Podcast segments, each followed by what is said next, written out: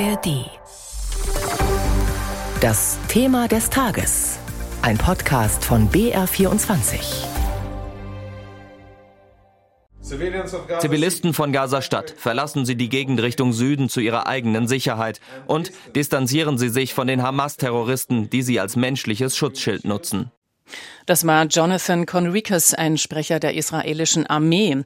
Israel hat heute früh die Menschen, im, die im Norden des Gazastreifens und in Gaza-Stadt leben, zur Flucht aufgerufen.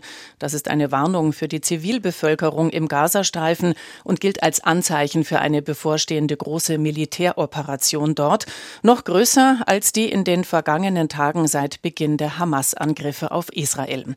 Was bedeutet das für die Menschen, die in Gaza leben, die nicht weg können von dort und die auch selbst der Willkür der Hamas ausgeliefert sind. Unter anderem darüber möchte ich jetzt mit Björn Darke sprechen. Er ist mir live zugeschaltet aus Tel Aviv. Allerdings musste er jetzt vor kurzem in einen Bunker gehen und er ist jetzt nur noch per App mit uns verbunden. Hallo Björn. Hallo nach Bayern. Hallo. Was ist los bei dir? Kannst du uns kurz die aktuelle Lage schildern? Wir haben hier in der Innenstadt von Tel Aviv gerade Raketenalarm gehabt vor wenigen Minuten und das heißt natürlich auch für uns, dass wir uns von unserem Studio in unseren Schutzraum hier begeben, wo wir sicher sind ähm, vor ja, Trümmerteilen, die eventuell durch Raketen oder auch durch Abfangraketen auf den Boden kommen könnten. Und hier können wir ein bisschen reden über die Situation in Israel und in Gaza. Gut, ähm, wir haben das Thema des Tages begonnen mit diesem Sprecher der israelischen Armee. Die Bevölkerung im Gazastreifen wird aufgefordert, innerhalb von 24 Stunden den Norden des Küstenstreifens zu verlassen. Ist es bei dieser Frist geblieben? Weil dann bliebe ja nur noch Zeit bis morgen früh. Ja, die israelische Armee sagt auch, uns ist klar, dass das länger dauert als 24 Stunden, wenn sich mehr als eine Million Menschen aus dem Norden des Gazastreifens in den Süden auf den Weg machen. In diesem Sinne ist diese 24 Stunden Ankündigung auch nicht als Frist zu sehen, dass dann morgen früh unbedingt eine Bodenoffensive der israelischen Armee im Gazastreifen beginnt. Ich glaube, es ist einfach ein Zeichen auch der israelischen Armee an die Zivilbevölkerung im Gazastreifen, ihr seid nicht unser Ziel, sondern Hamas ist das Ziel. Das große Problem ist nur, Hamas feuert die Raketen auf Israel aus Wohngebieten ab, verschanzt sich hinter Krankenhäusern, hinter Supermärkten, also da, wo Zivilisten sind. Und das macht es eben auch für die israelische Armee so schwer, da zivile Opfer im Gazastreifen bei den Angriffen auf Hamas zu vermeiden. Mhm. Laut der Vereinten Nationen sind 1,1 Millionen Menschen betroffen von diesem Aufruf, das Gebiet zu verlassen. Das ist die Hälfte der Bevölkerung in Gaza. Die Vereinten Nationen verlangen von Israel die Aufforderung zu widerrufen und warnen vor einer katastrophalen Situation.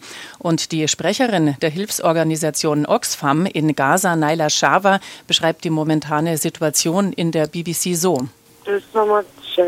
Chaos in, in, in Gaza. Es ist so viel Chaos in Gaza. Noch eine Katastrophe läuft hier gerade ab. Jede und jeder ist in völliger Panik und alle brechen auf. Kinder, Alte. Die Straßen werden bombardiert, während sie auf dem Weg sind. Jetzt gerade gibt es Bomben und Rauch. Was ist das für ein Wahnsinn? Björn, ähm, ihr habt auch Kontakte nach Gaza. Wie groß ist die Angst der Menschen dort? Ja, es ist Angst und vor allen Dingen auch Verzweiflung, denn sie wissen nicht, wohin. Es gibt keinen sicheren Ort im Gazastreifen. Die Menschen können aus diesem Küstengebiet, das halb so groß ist wie Hamburg, aber mehr als zwei Millionen Menschen leben dort. Sie können da nicht raus. Der Grenzübergang nach Ägypten, Rafah im Süden des Gazastreifens ist weiterhin geschlossen. Auch dort gibt es Angriffe der israelischen Armee. Es ist keine Option, dass Menschen da raus können. Und es ist übrigens auch keine Option, dass humanitäre Hilfsgüter momentan da reinkommen. Das heißt, die Menschen aus dem Norden des Gazastreifens wissen nicht, wohin. Es gibt im Süden ein paar Flüchtlingslager, die natürlich auch völlig überfüllt sind. In den Ortschaften dort sind schon viele Menschen. Ähm, wir haben auch gehört, dass sich Menschen dort an den Strand zurückziehen, dort Sicherheit suchen. Aber wie gesagt, es gibt keine Sicherheit in Gaza momentan. Hm. Der israelische Ministerpräsident Netanyahu und US-Außenminister Blinken haben über die Einrichtung sicherer Gebiete für Zivilisten in Gaza gesprochen. Du hast das schon erwähnt. Ähm, das ist ja gar nicht möglich, oder? Ja, es ist schwer denkbar, dass es absolut sichere Gebiete gibt, aber das hängt dann eben auch damit zusammen, dass Hamas einfach Menschen als Schutzschilde missbraucht. Außenministerin Baerbock, die heute ja auch in Israel ist, hat der Hamas vorgeworfen, auch die Menschen in Gaza als Geiseln zu nehmen, weil sie eben bewusst sich hinter Universitäten, hinter Krankenhäusern verschanzt, dort wo Menschen auch Schutz suchen. Auch das nutzt Hamas, um in diesem Schatten sozusagen na weiter die Angriffe hier auf Israel, Raketen abzufeuern. Und schon jetzt ist die Lage für die Zivilbevölkerung ja dramatisch. Sie haben keinen Strom, keinen Zugang zu sauberem Trinkwasser. Es fehlt an Nahrungsmitteln und Medikamenten. Der Generaldirektor der Weltgesundheitsorganisation Tedros bittet eindringlich um die Einrichtung solcher humanitärer Korridore. Wir brauchen einen Korridor für die medizinische Versorgung. Ich bitte darum. Erstens, um die Zivilisten zu schützen und zweitens, um ihnen die Hilfe zu liefern, die sie brauchen. Du hast ja schon geschildert, ähm, diese Bitte hat keine Chance, erhört zu werden. Aber haben aktuell irgendwelche Hilfsorganisationen überhaupt noch die Möglichkeit, die Menschen dort zu unterstützen? Ja, sie geben ihr Bestes, um das zu tun. Das UN-Flüchtlingshilfswerk für die Palästinenser ist weiterhin aktiv. Die betreiben ähm, ja also etwa 100 Schulen auch im Gazastreifen. Dort finden die Menschen momentan auch Zuflucht, versuchen dort Zuflucht zu finden. Es gibt Hilfsorganisationen, auch wie Ärzte ohne Grenzen, die die Krankenhäuser im Gazastreifen unterstützen, auch eins betreiben. Da ist das Riesenproblem. Da laufen jetzt Notstromaggregate, aber denen geht jetzt auch so langsam der Treibstoff aus. Es fehlt an ähm, Verbandsmaterial, Medizin und es geht jetzt ja auch darum, wirklich einen humanitären Korridor zu schaffen, also über Ägypten dann Hilfsgüter in den Gazastreifen zu bringen. Israel hat erkennen lassen, dass es momentan noch nicht die Zeit dafür sieht.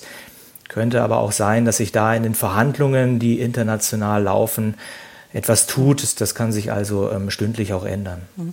Bundesaußenministerin Baerbock ist ja heute nach Israel gereist und hat dem Land volle Solidarität und Hilfe zugesagt. Sie hat auch mit Angehörigen der Geiseln gesprochen und ihr US-Kollege Blinken versucht, auf diplomatischem Wege die Freilassung der Geiseln zu erreichen. Er war in Amman bei Palästinenser Präsident Abbas und spricht mit der Regierung äh, in Katar. Welche Erfolgsaussichten hat dann das alles? Ja, schwierig zu sagen. Es laufen viele diplomatische Bemühungen jetzt, aber Israel, die israelische Regierung stellt klar, Hamas ist eine Terrororganisation und mit Terroristen lässt sich nicht verhandeln. Ich glaube, es ist jetzt noch nicht der Zeitpunkt dafür, dass Israel sich auch auf diese Verhandlungen im Hintergrund einlässt, schon gar nicht auf direkte Verhandlungen. Es deutet jetzt vielmehr darauf hin, dass eine Bodenoffensive der israelischen Armee auch auf den Gazastreifen dann bald kommen wird. Und die Zeit der Diplomatie ist hier leider wohl noch nicht gekommen. Vielen Dank an Björn Darke. Das waren Live-Informationen aus Tel Aviv und auch vielen Dank und viel Glück für unsere Reporter dort. Das war unser Thema des Tages zur drohenden Eskalation im Gazastreifen. Hallo, Johannes Bertou hier vom Radio-Feature. Man braucht Zeit, um komplexe Sachverhalte zu durchdringen. Im Radio-Feature haben wir diese Zeit. Bei uns hören Sie große Recherchen und aufwendige Produktionen, bei denen immer die Geschichten von Menschen im Mittelpunkt stehen. Das Radio-Feature finden Sie in der ARD Audiothek und überall sonst, wo es Podcasts gibt.